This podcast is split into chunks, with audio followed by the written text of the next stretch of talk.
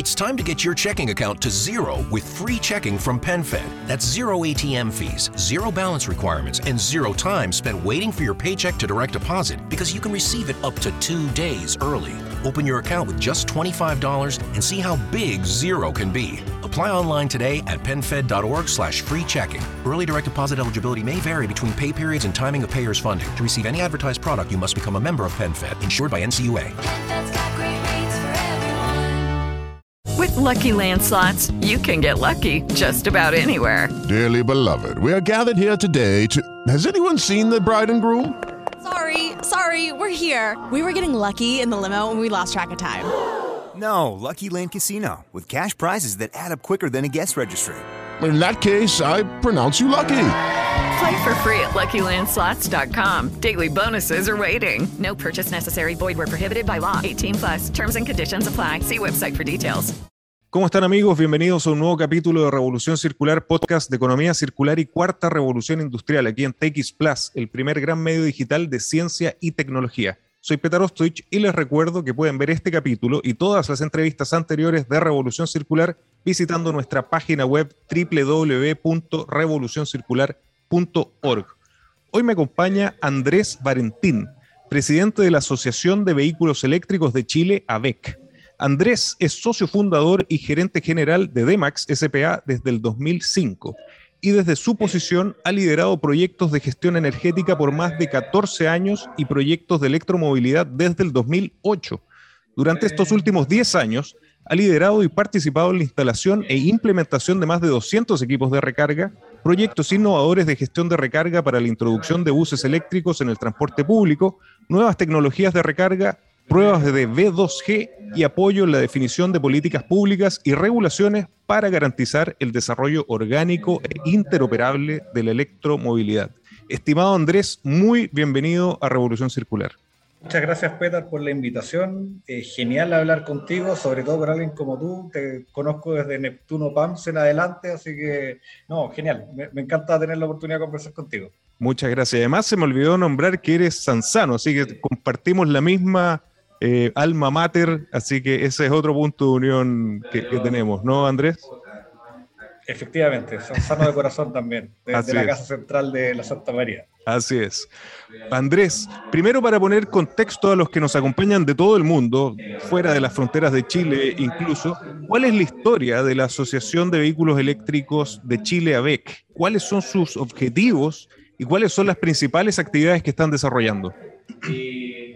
Mira, la historia es bien divertida. Esto nació de un chat de WhatsApp, básicamente, en el cual se juntaron eh, los, eh, los dueños de eh, vehículos eléctricos de unos Renault Fluence que llegaron a Chile para un proyecto de taxis eléctricos que se iba a hacer el 2014, que finalmente se quedó sin financiamiento y los vehículos se quedaron acá. Y, y los vehículos se vendieron por valores súper bajos, como por 13 millones y tantos, terminaron vendiéndose algo así. Entonces eran súper baratos, pero había muy poco soporte. Así que ese es un chat. Yeah. Y, y, ese fue el principio de AVEC. Y de ahí empezaron a invitar con todo a proveedores. Yo era proveedor, yo instalaba cargadores, y de hecho sigo instalando cargadores, eh, además de otras cuestiones. Eh, y, y, me metieron a este chat y ahí empezamos a conocernos, empezamos a ayudarnos, ya sabéis que mi vehículo falló y de repente uno de los, de los, de los ¿cómo se llama?, de los miembros de, de este chat era socio fundador de APEMEC y dijo, oye, ¿y por qué no hacemos una, una asociación? Ya, perfecto, voy ahí, esta persona era Álvaro Flaño, y dijo, ya, perfecto, hagamos una asociación, oye, qué buena idea, buena idea, ya, todo sí, ya, fue, ya, fue y ya, ya, se generó AVEC, hizo eh, combustión espontánea y puf, salió algo, algo nuevo. Y se fundó el 2018, eh, se fundó justo en una, en, eh, cuando estábamos partiendo, cuando todavía la electromovilidad estaba recién despegando, se veía qué es lo que se hacía, eh, y hoy día ya la pregunta es, eh, ya no es si va o no va, la pregunta es cuándo, así de simple. Exacta, exactamente. Y, y, y, AVEC se funda en, en, base a cuatro pilares principales. Uno es congregar a los usuarios de, de, de electromovilidad sin importar eh, origen, sesgo político ni nada, sino que en torno a la electromovilidad, por lo tanto, eh, ojalá que hayan, eh, hayan personas en AVEC que, ten, que hayan votado desde Artés hasta Cast, eh, por todos los... Así que esa es la idea, que sea algo diverso y que hayan ideas de todos lados. Eh, y además de eso, ABEC tampoco es una asociación cerrada solamente a poseedores de vehículos eléctricos, sino que también invitamos a los que estén interesados en electromovilidad, que piensen de aquí a cinco años más, tres años más, dos años más, que quieran emprender en electromovilidad, a asociarse a ABEC. De hecho, nosotros tenemos dentro de nuestros socios eh, del orden de 30 empresas, y de esas 30 empresas te diría que el 80% son startups. Y son startups que todavía están peleando, que están tratando de crecer y que están ahí avanzando en el tema. Después de eso, el segundo pilar es generar beneficios para los vehículos eléctricos. Beneficios de circulación, beneficios de, de por ejemplo, señalética, eh, beneficios para los usuarios. El tercer pilar es eh, desarrollar políticas públicas, que ahí hemos participado, de hecho, tú participamos en la propuesta de normativa de señalética para vehículos eléctricos, hemos participado en eh, la estrategia de electromovilidad, estamos participando, generamos una mesa para conversiones de vehículos, varias cosas, y la cuarta, generar información que sea objetiva y basada eh, y, sin sesgos, de acuerdo, porque en general, si tú tenés, eh, sin, información que se genera desde el Estado, por ejemplo, normalmente tiene un sesgo hacia las políticas públicas del Estado en ese momento. O si se genera desde privados, tenés un sesgo hacia los privados que la generaron. Entonces, tratar de generar información lo más objetiva y eh, imparcial posible. Esos son los pilares y eso es lo que hoy día lo que estamos haciendo en realidad. Como asesor nueva es más complejo, menos recursos, pero, pero es lo que estamos haciendo y es lo que hemos ido logrando a poco. Excelente. Y creo que el, punto político que nombraste es vital, porque definitivamente este cambio de paradigma ya no tiene color político. Es necesitamos ir hacia, hacia nuevas tecnologías que descarbonicen la economía, y lo que nosotros afortunadamente hemos visto es que independiente del color político, estas, ideas están. Lo mismo nos pasa con economía circular. El estar a favor del crecimiento económico sostenible, creación de empleos de calidad locales y combatir el cambio climático es algo que es transversal a las políticas y me imagino que eso es lo que están viendo desde ABEC, ¿no? Seguro, seguro, ¿no? Es lo que estamos viendo. Yo creo que además de eso, creo que la electromovilidad y, eh, la economía circular son... Eh, eh, se intersectan en muchísimos puntos. O sea, yo creo que una cosa no puede ir sin la otra porque si no estaríamos pensando en revoluciones como el plástico, por ejemplo, en donde, claro, el plástico en su momento fue una gran solución, hoy día es una gran, un gran problema, tenemos islas de plástico flotando, tenemos cosas así. Y la idea es que la electromovilidad no sea una gran solución hoy día para ser un gran problema para nuestros nietos o nuestros bisnietos. Entonces, eh, eh, electromovilidad sin economía circular, sin energías renovables, no convencionales, creo que no caminan y, y tienen que ir juntos. Entonces, la verdad es que va por ahí la cosa. Absolutamente de acuerdo. Y para los amigos y amigas que nos acompañan de, todo el mundo, te agradecería que nos dieras como un contexto global, eh, regional y nacional, ya que estamos en Chile, de la electromovilidad. ¿Cómo, ¿Cómo va el mundo? ¿Cuáles son las grandes cifras, las grandes tendencias que estás viendo a nivel, como te señalaba, global, quizás en América Latina y en Chile? Mira, eh, yo te diría que la electromovilidad hoy día, como te dije en un principio, ya no es la pregunta si avanza o no avanza, sino que está claro de que la electromovilidad se está empezando a desarrollar y lo importante, o sea, y la, interrogante hoy día es a qué velocidad avanzar. Ya tenemos, por ejemplo, la estrategia de electromovilidad de Chile, en la cual eh, se define de que de aquí al 2035 no se van a poder vender más vehículos de combustión a pesar de que de repente la gente de ANAC diga que eso es una declaración de voluntad, pero que no es una normativa, yo creo que va a suceder y que va a ser así, porque en realidad hay fábricas de vehículos que te dicen que aquí al 2035 no van a fabricar más vehículos fósiles, por lo tanto, viejo, no se puede, no van a haber vehículos fósiles para vender, o sea, invertir la cosa y vaya a tener un par de modelos fósiles que van a tener muy mala reventa y que van a ser como mal mirados y vaya a tener un tremendo parque y una tremenda oferta de vehículos eléctricos desde el punto de vista, mira, ya que hablamos de agregar valor y, agregar, y hablamos de, de, de, de, cómo se llama, de ingeniería chilena, hablamos de, productos locales, hablamos de emprendimiento y de desarrollo en general, el tema de la electromovilidad para Latinoamérica en general es un, eh, un, tema bien especial y bien importante y yo creo que en general la sociedad está poco informada al respecto. ¿Por qué? Porque el desarrollo de la electromovilidad en Latinoamérica, particularmente en Colombia y Chile, partió al revés del resto del mundo. En el resto del mundo partieron eh, subsidiando vehículos privados y partió gente que tenía un vehículo normal cambiándose a un vehículo privado, pensando en un segundo auto que era su City Car o cosas así.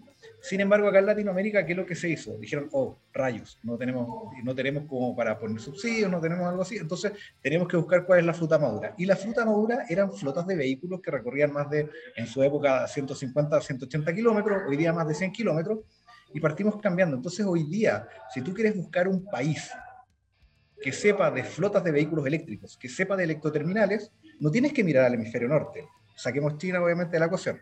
Tienes que mirar a Chile.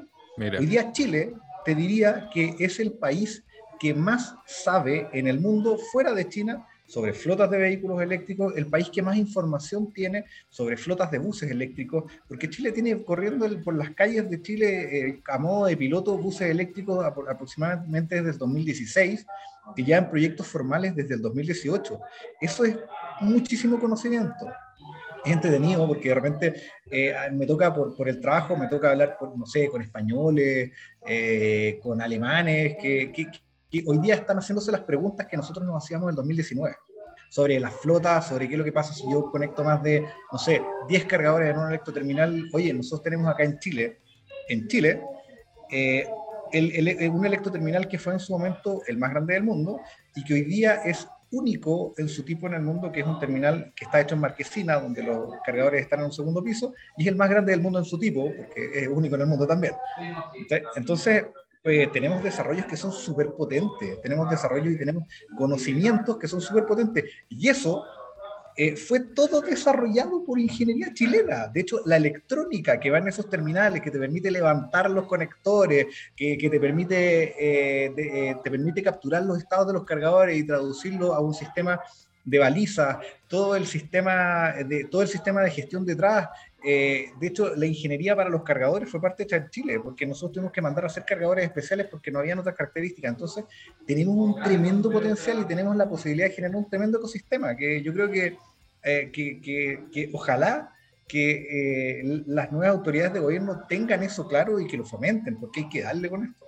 Qué interesante. Mira, ya hago una analogía con lo que ha pasado con economía circular, que también eh, hay, visiones que quizás varían dependiendo el hemisferio, dependiendo los continentes y lo que se ha desarrollado desde Chile y América Latina. Eh, a propósito de la economía circular es algo muy parecido a lo, que tú señalas, desde la necesidad misma, innovaciones que después dan la vuelta finalmente al mundo. Antes de continuar con esta interesante entrevista, te quería contar que Comida para Todos y Coca-Cola Chile crearon los bootcamps gastronómicos que hoy están capacitando a 200 jóvenes en Santiago, Valparaíso e Iquique para mejorar su empleabilidad en el mundo de la gastronomía.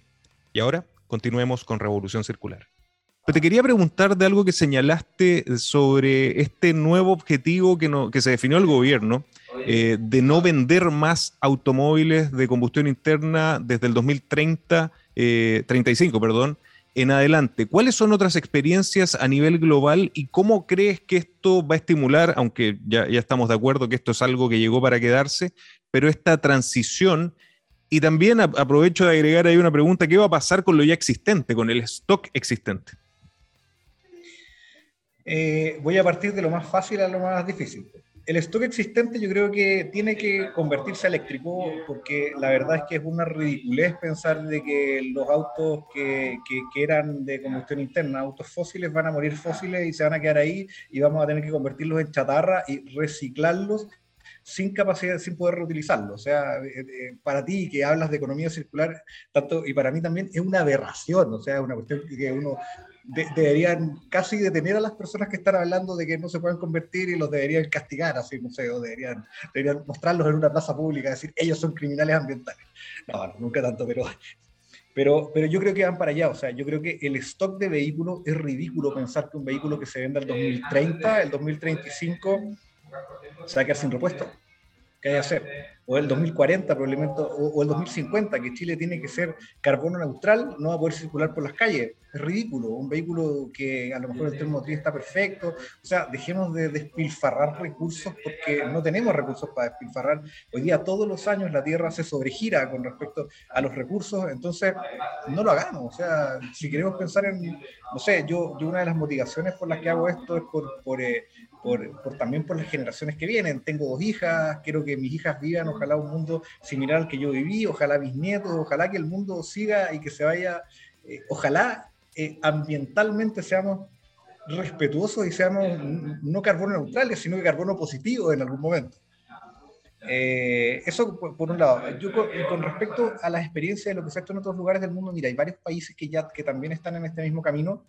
Eh, en la, los plazos oscilan de entre el, 2000, el 2030 y 2050. Hay países que se pusieron la meta en 2050, de hecho hay algunos que están hablando del 2025. Noruega probablemente, día en Noruega el 70% de los vendidos eléctricos, Noruega probablemente llega al 100% de los vendidos en 2025. O sea, va a pasar un poco lo, como lo que pasó con energías renovables en Chile, de que la realidad fue más rápido que, que, que la meta que se estaba planteando. Eh, yo creo que están todas las cartas dadas. Hoy día la industria automotriz en general está invirtiendo muchísimo en el tema. Hoy día tú tienes eh, experiencias de, de, ya prototipos de, de baterías de estado sólido, Tienes aparte de eso eh, empresas que, o sea, todos están empezando a invertir en, en, en, trenes motrices eléctricos. E incluso acá en Chile ¿ah? tenemos una empresa que lo que está haciendo está convirtiendo vehículos a vehículos eléctricos, que expuso ahora en la COP, que es Reborn Electric, que también es, es uno de los socios de AVEC. Eh, y, ellos están generando un tren motriz que están hablando con Marco Polo para venderlo y generar un bus eléctrico basado en tecnología chilena. Entonces, eh, el tema va para allá. Yo creo que no. La pregunta, la pregunta es si lo podemos hacer más rápido. Yo creo que está, que está dado y que la experiencia en otros lugares del mundo comprueban eso. O sea, puedes ver Noruega, puedes ver otros países que ya están acelerando bastante. Pero además señalaste algo interesante que se está intersectando esta voluntad o este, o este más que voluntad, esta política de, de ciertos gobiernos con decisiones de las grandes compañías en dejar de fabricar justamente eh, automóviles eh, o, transporte eh, basado en combustión interna e irse a, lo eléctrico. No sé si tienes también fechas que, demuestren que esto está ocurriendo. Yo sé de casos, y vamos a nombrar las marcas, BMW, por ejemplo, no sé, Volkswagen creo que también ha tomado la decisión. ¿Qué nos puedes comentar sobre eso? Mira, varias de las empresas hoy día están empezando a definir fechas desde la cual ellos no van a, ellos van a fabricar solamente vehículos que van a ser eléctricos eh, o híbridos eh, o, híbridos enchufables. El híbrido, a mi modo de ver, ¿ah? no, no, no, está explayado, pero para mí el híbrido va a ser probablemente un vehículo que va a tener un motor fósil y un motor eléctrico con batería y que va a ser enchufable, o a lo mejor un motor a hidrógeno y un motor eléctrico con batería. Eh, pero está el caso, Volvo ya definió fecha, eh, hay la verdad es que varias, y todas, de hecho, eh, si mal no recuerdo, Volvo habló de que a partir de como el 2025 todos sus modelos iban a ser híbridos o eléctricos. como tú lo decías, Volkswagen definió fecha, BMW definió fecha muy temprano, eh, Renault, de hecho, está, también definió fecha y lo otro que está haciendo Renault es que armó una, una fábrica gigantesca para hacer conversiones y generar kit de conversiones. Ellos están proponiendo convertir al menos 100.000 Renault al año, partir con eso. Entonces, eh, yo, yo la verdad es que creo que, el mundo se está moviendo en esa línea. Y, en general, lo otro interesante es que la sociedad está tendiendo a castigar un poco a los que no se mueven en esa línea. Entonces tenemos ahí eh, un, un, tema de que, de que yo te diría que la política, eh, la política de las empresas y que, y que la política pública de, los gobiernos está siendo un poco eh, reactiva frente a lo que la sociedad está pidiendo. Exacto.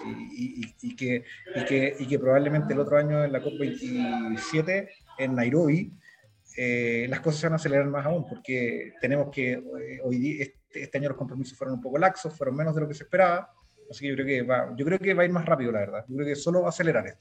Coincido, esto no es, no es lineal, eh, es absolutamente no lineal y lo, y lo, que vamos a ver de aquí en a un corto andar van a ser cambios realmente significativos.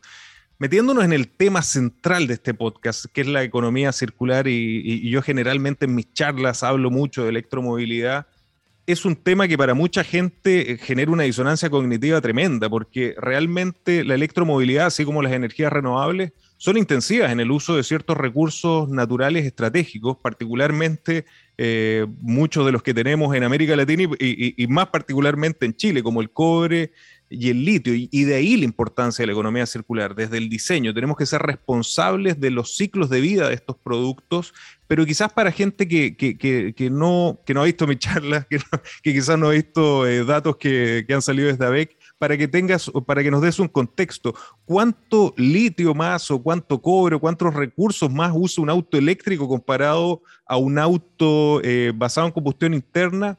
y tu justificación de por qué es importante eh, reciclar y mantener en valor estos recursos que son vitales eh, y tan importantes. Mira,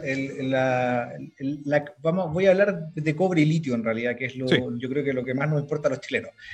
Como referencia, un vehículo eh, normal, liviano, tiene en cobre entre 9 y 20 kilos más o menos. ¿ya? Un vehículo eléctrico supera los 80 kilos y un bus eléctrico supera los 370 kilos. O sea, estamos hablando de que el cobre es eh, entre 4 y 9 veces más.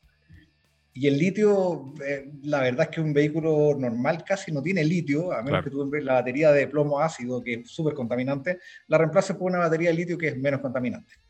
Eh, pero, pero desde el punto de vista de recursos naturales eh, o del producto chileno es, es, bastante importante para nuestra vocación como productores de commodities. Eh, desde el punto de vista de economía circular, eh, esto va por lo que te comentaron al principio, o sea, la idea es que eh, los ciclos de vida de las baterías, por ejemplo, de los vehículos, en general de las baterías, que es lo, central acá, son del orden de 10 a 15 años en un vehículo eléctrico y tú lo, puedes usar para una aplicación móvil eh, en ese tiempo. Algunos hablan un poco menos, 8 años, pero si tú reciclas, vas a consumir recursos de nuevo para extraer las materias primas, fabricar otra batería, etcétera, etcétera. Sin embargo, si tú esa batería después de eso la transformas a una batería para aplicaciones estacionarias, que es una aplicación estacionaria, básicamente un contenedor de energía donde tú echas energía y cuando necesitas sacar, la sacas y eso te sirve para eh, varias cosas distintas. Sirve para, para, eh, para gestión energética, sirve para disminuir tarifa cuando tienes demandas máximas, etcétera, etcétera. Tú puedes prolongar la vida útil de esa batería a unos 25 a 30 o 40 años incluso. Eh, en ese ciclo, si tú calculas que la vida útil de una batería es de 10 años, estás básicamente dejando de invertir los recursos que invertirías para reciclarla cuatro veces. Entonces, si, no, si hablamos de, si, si, o sea, si, si, no consideramos la economía circular eh, y, y, no, y, y, hablamos al tiro de reciclaje, porque muchos que llegan y dicen, ah, lo voy a reciclar. ¿Para qué? ¿Para qué? Úsalo, todo lo que puedas usarlo, y después de eso, eh, recíclalo. De hecho, sabéis que me acordé, voy a hacer un poco el tema, me acordé, mi, hermano es, es, arquitecto y también está bien metido en el tema de, de, economía circular y de, y de, reducción de huella de carbono de la construcción. Y mandó un, post, un podcast muy entretenido la otra vez que hablaba de la diferencia entre economía circular y eh, reciclar. Y, y, era más o menos era, era esto mismo. Entonces, te lo recomiendo ahí, si querés, de, repente le mando el, link porque está muy, muy buen punto. Pero, pero va en esa línea, ¿cachai? Es básicamente tú estás recortando los recursos necesarios para poder, eh, para poder tener una batería de nuevo del orden de cuatro veces, que es bastante. Excelente, excelente. Entonces hemos hablado de electromovilidad relacionada con la economía circular desde estos proyectos de recuperación de baterías, que es, un temón y me encantó este, este, este giro que, diste de no solamente el reciclaje, sino que reutilización en, en otros de los mismos procesos que alarguen la vida. En la transformación de, transporte en combustión interna a la electrificación, además con un caso chileno. ¿Qué otros casos has visto o ejemplos de economía circular en electromovilidad o en la industria, directo e indirectamente? Mira, la economía circular en, electromovilidad, eh, la gracia que tiene es que eh, está muy presente pero a la vez está más focalizada, porque tú lo que, lo que puedes reciclar en, un vehículo, o sea, por ejemplo, en un vehículo eléctrico casi no tienes riles, por lo tanto, todo lo que es eh, el tratamiento de residuos líquidos no existe y no necesitas hacer reutilización y reciclaje de residuos líquidos porque casi no hay, porque no usa lubricante, eh, las cajas de cambio son pequeñas, el motor no usa lubricante. ¿ya? Eh, el, el, la, el foco y lo que se está haciendo hoy en Chile va por estas dos líneas, por el segunda vía de batería, donde se están probando segundas vías de baterías, principalmente con eh, baterías de buses. De hecho, con eh, el, hoy día están, está haciendo Andes Motor, está haciendo un experimento con las baterías de los buses Fotón, pues la idea es que estos 215 buses que llegaron para este terminal que te comentaba el día de mañana, no lleguen y queden ahí las baterías y cambiémosle las baterías y dejémoslas, dejémoslas en alguna parte guardadas hasta que alguien decida qué hacer con las baterías en un centro de acopio, al final es lo que hacen con muchas baterías de plomo Eh, y por otro lado, la conversión de vehículos. Y conversión de vehículos, hay eh, hoy día, dado que no hay una normativa y que no se está permitiendo convertir vehículos, en realidad no se le está dando la revisión técnica a los vehículos, mm. eh, hoy día lo que se está haciendo es conversiones de nicho. Entonces, cuando tú estás Reborn, que, que está haciendo conversiones de, de vehículos pesados, está haciendo conversión de buses eléctricos. ellos, ojo, ¿ah? tienen, tienen, tienen cifras súper interesantes han transportado 23.000 personas a la mina del Teniente. Increíble. En buses convertidos, 23.000 personas. Entonces que alguien diga, no, es que puede ser inseguro. Viejo, están metiendo a una mina subterránea eh, que está en altura a 23.000 personas en vehículos convertidos. Y los estándares mineros en seguridad son altísimos me tocó, a mí me tocó, así a mí me tocó el placer de ver uno de esos vehículos convertidos. Me ha tocado ver hartos vehículos eléctricos, me, me, gusta meterme por debajo, me gusta medirlos, etcétera, etcétera. Y los estándares son súper buenos, son súper Está increíble hay otras empresas, ponte tú, eh, otra empresa que, que, también es sociedad de AVEC, que se llama South está eh, revisando conversiones de nicho, pero para vehículos más chicos, camionetas, por ejemplo, cosas así. Después de eso, eh, hay otras empresas como Ener, por ejemplo, está haciendo hoy día microhibridaciones y conversiones que no, no es convertir el vehículo completo. hay si tú, tú a pensar desde el punto de vista de energía, porque la economía circular también va, algo, va, va asociada a la reutilización de la energía. Si tú tienes un camión de basura gigante, con un motor ya de 500 HP, supongamos, tú mueves el camión, lo estacionas a un lado, tienes el motor andando para elevar un contenedor de basura y meterlo adentro. Lo voy a hacer con un motor eléctrico y lo que están haciendo, por ejemplo, se están conectando al cardán del vehículo, cargan la batería con el giro del cardán, que la verdad es que a 500 HP le da lo mismo, y detienen el motor y levantan con electricidad el contenedor y hacen la compactación con electricidad dejáis de gastar, dejáis, o sea, ahorráis, no sé, creo que no, no, tengo cifras, pero era un porcentaje así, no menor, no, creo que andáis por del orden del 20%, 30% de consumo de combustible. Eh, y hay otra empresa, hay otra empresa bien entretenida que está, que se llama eh, eh, Smart Green Solutions, que está en Antofagasta. Y ellos están convirtiendo vehículos, convirtiendo un mini, están haciendo conversiones, que, que es como una de las pocas empresas que está en regiones que está convirtiendo. Pero como digo, se está haciendo harto. Hay harto que se está, se está trabajando. Y además la demostración de que la economía circular, la electromovilidad, esta revolución verde y 4.0 nos permite reindustrializar el país, ¿no? Que, de nuevo hagamos trabajar la cabeza, nos transformemos nuevamente en ingenieros y en ingenieras y desarrollemos innovaciones nacionales que creo que es, es fundamental. Antes que se nos vaya el, tiempo, Andrés, eh, hace poco estuvo la COP26. Eh, ustedes, al igual que nosotros, desde Neptuno Pumps, nos sumamos a Race to Zero, la electromovilidad. Yo, entrevisté a Mónica Araya en algún minuto, a, Gonzalo Muñoz. La electromovilidad eh, estaba como tema central en COP26. ¿Cuál fue tu experiencia y, y, cómo se están también comprometiendo con esta gran campaña de nuestro champion Race to Zero? Mira, nosotros estamos súper, súper comprometidos porque de hecho hay una asociación de asociaciones en Latinoamérica que se llama ALAMAS, que es la Asociación Latinoamericana de Movilidad Sostenible. Y eh, la presidencia de Álamos es rotativa, va cambiando año a año y el próximo año nos toca a nosotros. Eh, y uno de los receptores del Race to Zero, de hecho si tú miráis en el Race to Zero está el logo de Álamos abajo uno de los receptores de compromiso Race to Zero somos Álamos, que estamos buscando, a través de las asociaciones estamos buscando compromiso. Entonces estamos súper comprometidos y, lo que estamos eh, conversando ahí con, eh, con la gente de la ONU es tratar de, eh, uno, empezar a seleccionar tal vez algunos compromisos interesantes, pero que, que vengan desde pymes, desde empresas más pequeñas, por un lado, y por otro lado, algo que nos encantaría hacer es eh, enfocar estos compromisos de reducción de emisiones a, una, a, una, a un convenio de colaboración sur-sur, donde, donde Latinoamérica colabore con África, porque al final siempre tenemos esta mirada que tú decías así, ingeniero, miramos al hemisferio norte, como, ah, miremos al hemisferio norte, ok, uh, qué, qué maravilloso, miremos. y no, no es la idea. Oye, y una cosa que se me olvidó de, con, con, respecto al tema de economía circular, que que la economía circular tiene otro efecto súper interesante, y es que baja la barrera de los precios.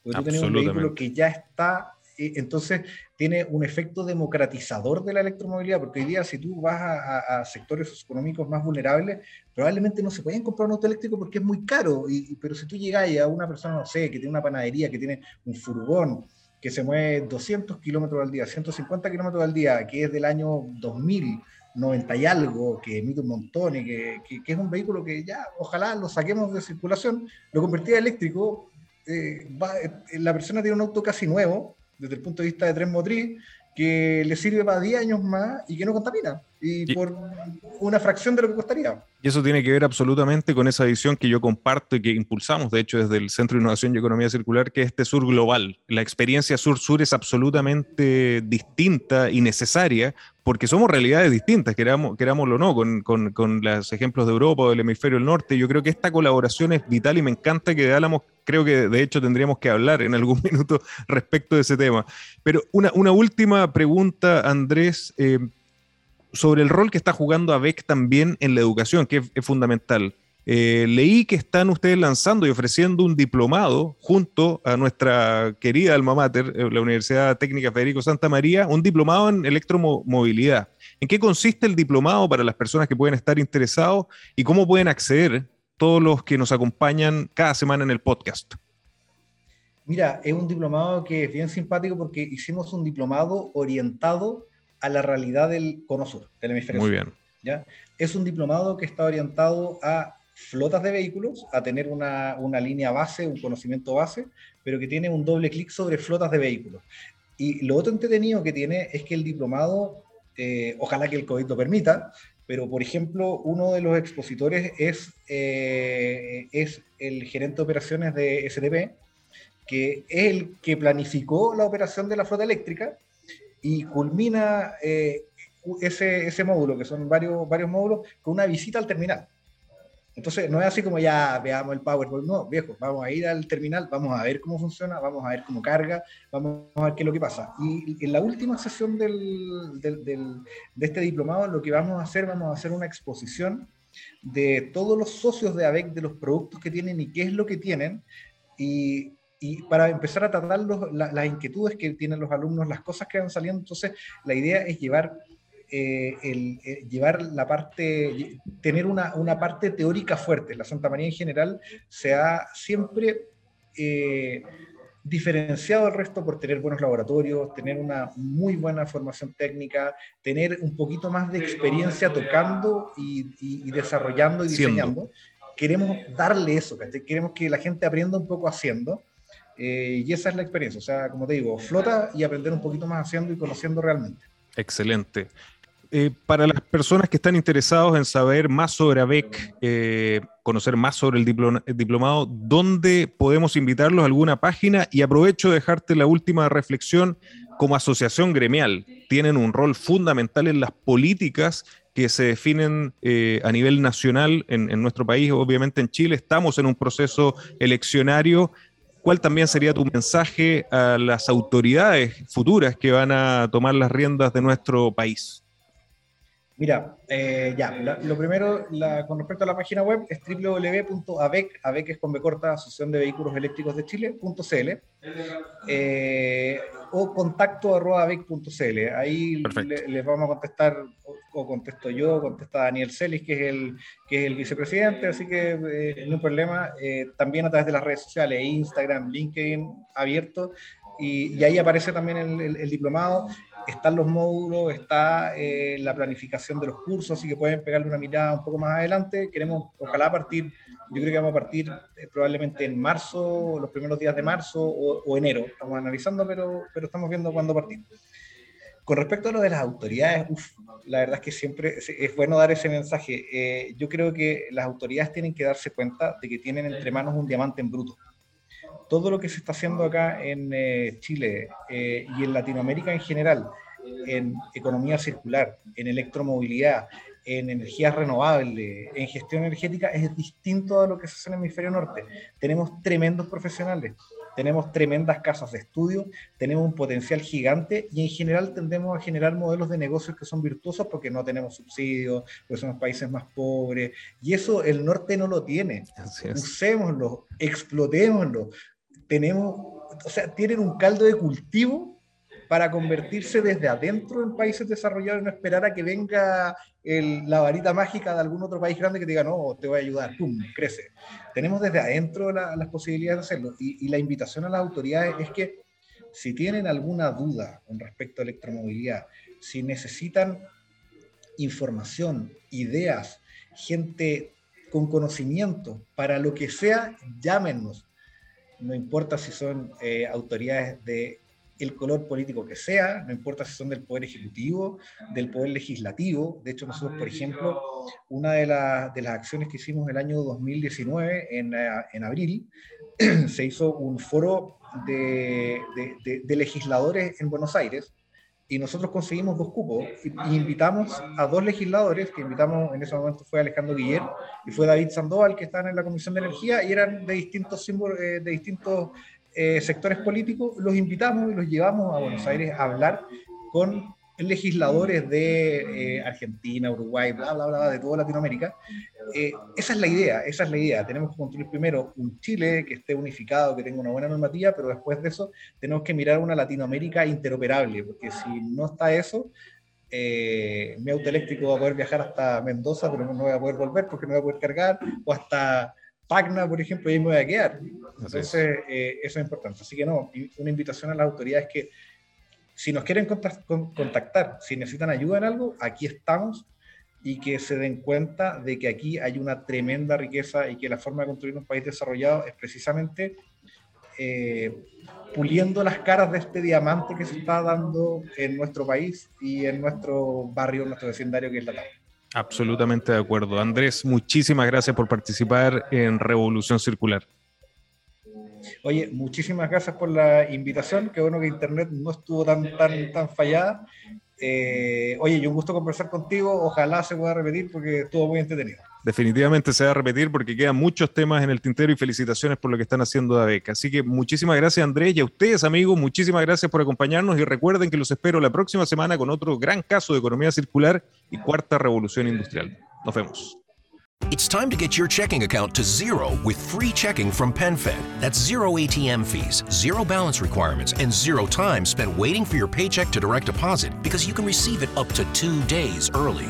Open your account with just $25 and see how big zero can be. Apply online today at PenFed.org slash free checking. Early direct deposit eligibility may vary between pay periods and timing of payer's funding. To receive any advertised product, you must become a member of PenFed, insured by NCUA.